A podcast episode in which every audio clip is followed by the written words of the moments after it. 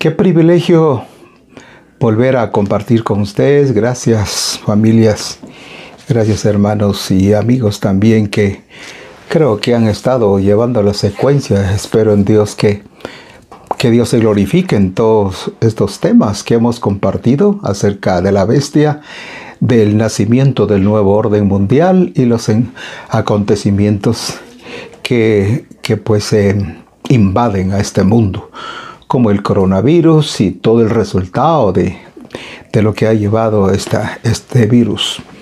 Pues en nuestros actos eh, para, para darle acciones de gracias a nuestro Dios, actos presenciales, no se ha podido. Pero por estos medios podemos entonces compartir siempre la palabra. Sin más preámbulos, entramos entonces, muy bien, este es el video número 7 para que lleven la secuencia. Ok. Vamos a seguir hablando un poquito sobre la personalidad de este hombre que tenemos aquí eh, en pantalla. Acciones principales del anticristo en su manifestación.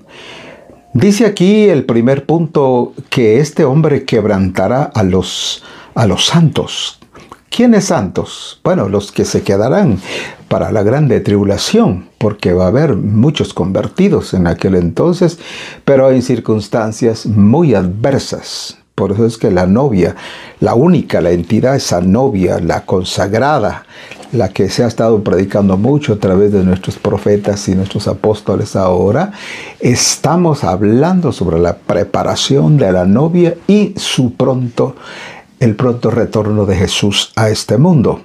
Pero Él viene por una iglesia madura, una iglesia madura, una iglesia que dé la talla, una iglesia que es sin mancha, sin contaminación. Entonces, miremos las acciones principales del anticristo en su manifestación. La número uno, como la estamos viendo aquí, es quebrantará a los santos, es decir, que va a haber una persecución horrible. La número dos dice que pensará en cambiar los tiempos.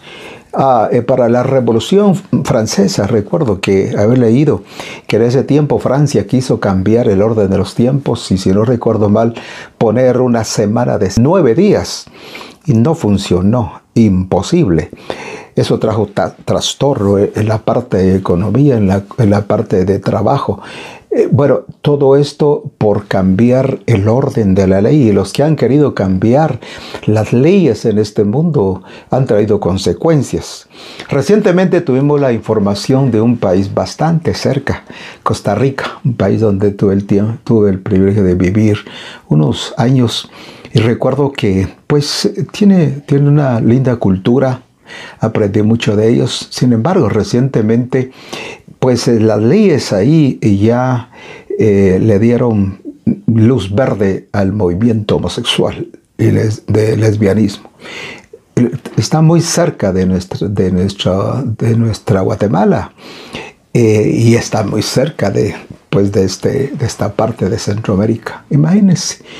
Y este es el problema que tenemos a nivel mundial ese, ese espíritu, ese cambio, esas leyes que están cambiando como en Estados Unidos, el problema del aborto y el nuevo presidente que eh, viene, digamos, es pues el nuevo que está ya en lista para los próximos días y hay un cambio de gobierno, mm, tenemos bastante eh, mucho que orar y mucho que pedirle a Dios misericordia, porque ya está en agenda lo que es el movimiento homosexual y luego las leyes del aborto, etcétera, pues eso no es nada oculto, así es. Bueno, en fin, no queremos hablar más de la política del mundo porque no es nuestro tema. Nuestro tema es el anticristo. Estamos viendo realmente este hombre. Otro, otro problema que dice cambiará la ley eh, las constituciones, normalmente los hombres, los legisladores de este mundo, siempre están ahí viendo cómo, cómo cambiar algunas leyes eh, en las constituciones de este mundo. Es increíble cómo el hombre maneja en su mentalidad, en su entendimiento, eh, pues, esos cambios de las leyes. Y este es un, es un problema, las famosas enmiendas constitucionales, y esta es cosa seria. Y por cierto, Recientemente estaba leyendo un poco la constitución de nuestro país y, es increíble todo lo que, lo que se sale del contexto de la ley. Bueno, cambiará la ley. Israel se entregará, eh, Israel se entregará al anticristo por tres años y medio cuando venga un pacto. Va, a abrir un pacto según Daniel 9:27. Habrá un pacto donde habrá un engaño porque Israel eh, habrá un pacto con el anticristo, un pacto que se llamará un pacto de no agresión. Pero al final el anticristo se quitará la máscara y el mundo israelita entenderá que fue engañado una vez más y tendrá una persecución sangrienta. Eso es un tema también muy amplio. Se sentará en el templo que será levantado y se pro, clamará como Dios. ¿Dónde dice eso? Segunda Tesalonicenses capítulo 2 y versículo 4. Me gustaría que todos los que están siguiendo la secuencia del estudio, por favor, sigan leyendo los versos para hacer, pues, em, digamos, un verso que tenga contexto que tenga fuerza en otros pasajes y que la misma Biblia da la interpretación para no equivocarnos en el campo de puramente la teología, el contexto teológico.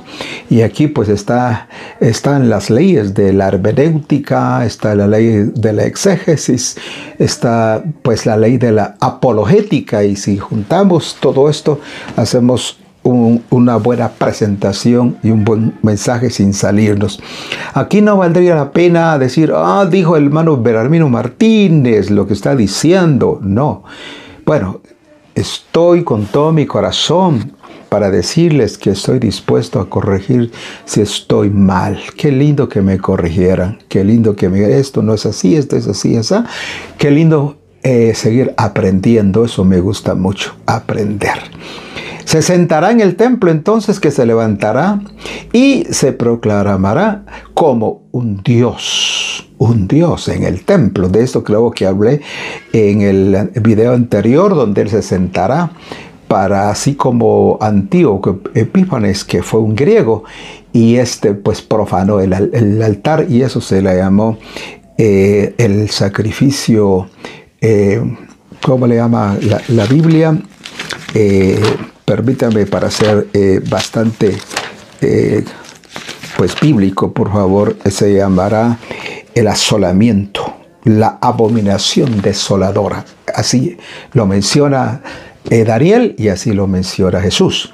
Por eso Jesús cuando habló de este, de este tema de la abominación desoladora que está en el capítulo 13 del libro de Marcos y el capítulo 21 del libro de Lucas, entonces el Señor hace una referencia y nos dice, por favor, lean Daniel, estudien Daniel, ahí está todo, Daniel 8, Daniel 9, Daniel 7, Daniel 11, ahí está todo lo que está diciendo Jesús.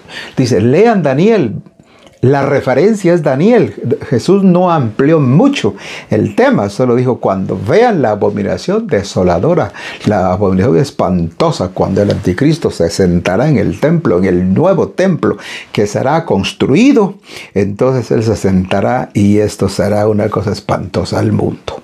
Muy bien. Después viene lo, el nuevo templo en el milenio. Y este es un tema fascinante. El capítulo 44 del profeta Ezequiel nos habla del nuevo templo que será eh, una cosa extraordinaria para el milenio, donde estará el nuevo templo. Aparte de eso está el nuevo templo en el libro de Apocalipsis capítulo 11, versículo 1. Ahí hay un templo donde el Señor medirá a los santos si van a dar la medida en ese templo. Todavía estoy pensando y pidiéndole a Dios sabiduría, eh, pidiéndole a Dios inteligencia. Eh, para poder entender si es un templo, es un templo espiritual o es un templo literal porque dice la Biblia que al miden, dice, fue una, una caña semejante a la vara y le dijo, levántate, mide el templo de Dios y del que está delante, mide el templo de Dios y los que adoran en él.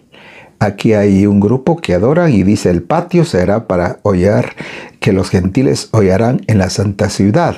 Habla de templo, habla de altar, habla del atrio, pero luego en el versículo 19 del mismo capítulo 11 dice, y el templo de Dios fue abierto en el cielo. Bueno, aquí hay una cosa que habría que entender, pedirle a Dios, como dice nuestro hermano Sergio Apóstol, dice la sabiduría, la sabiduría, la sabiduría de Dios. Eh, esa es una sabiduría que, que solamente está precisamente en el capítulo 9 del libro, del libro de Proverbios. Ahí en Proverbios, Proverbios capítulo 8 y capítulo 9 encontramos este, este tipo de sabiduría. Esa, esa sabiduría que es la chokma, la chokma, esa es la sabiduría que aparece nada más cinco veces en las escrituras. Fue lo que Daniel habló sobre los misterios escondidos mm, que solo Dios puede revelar.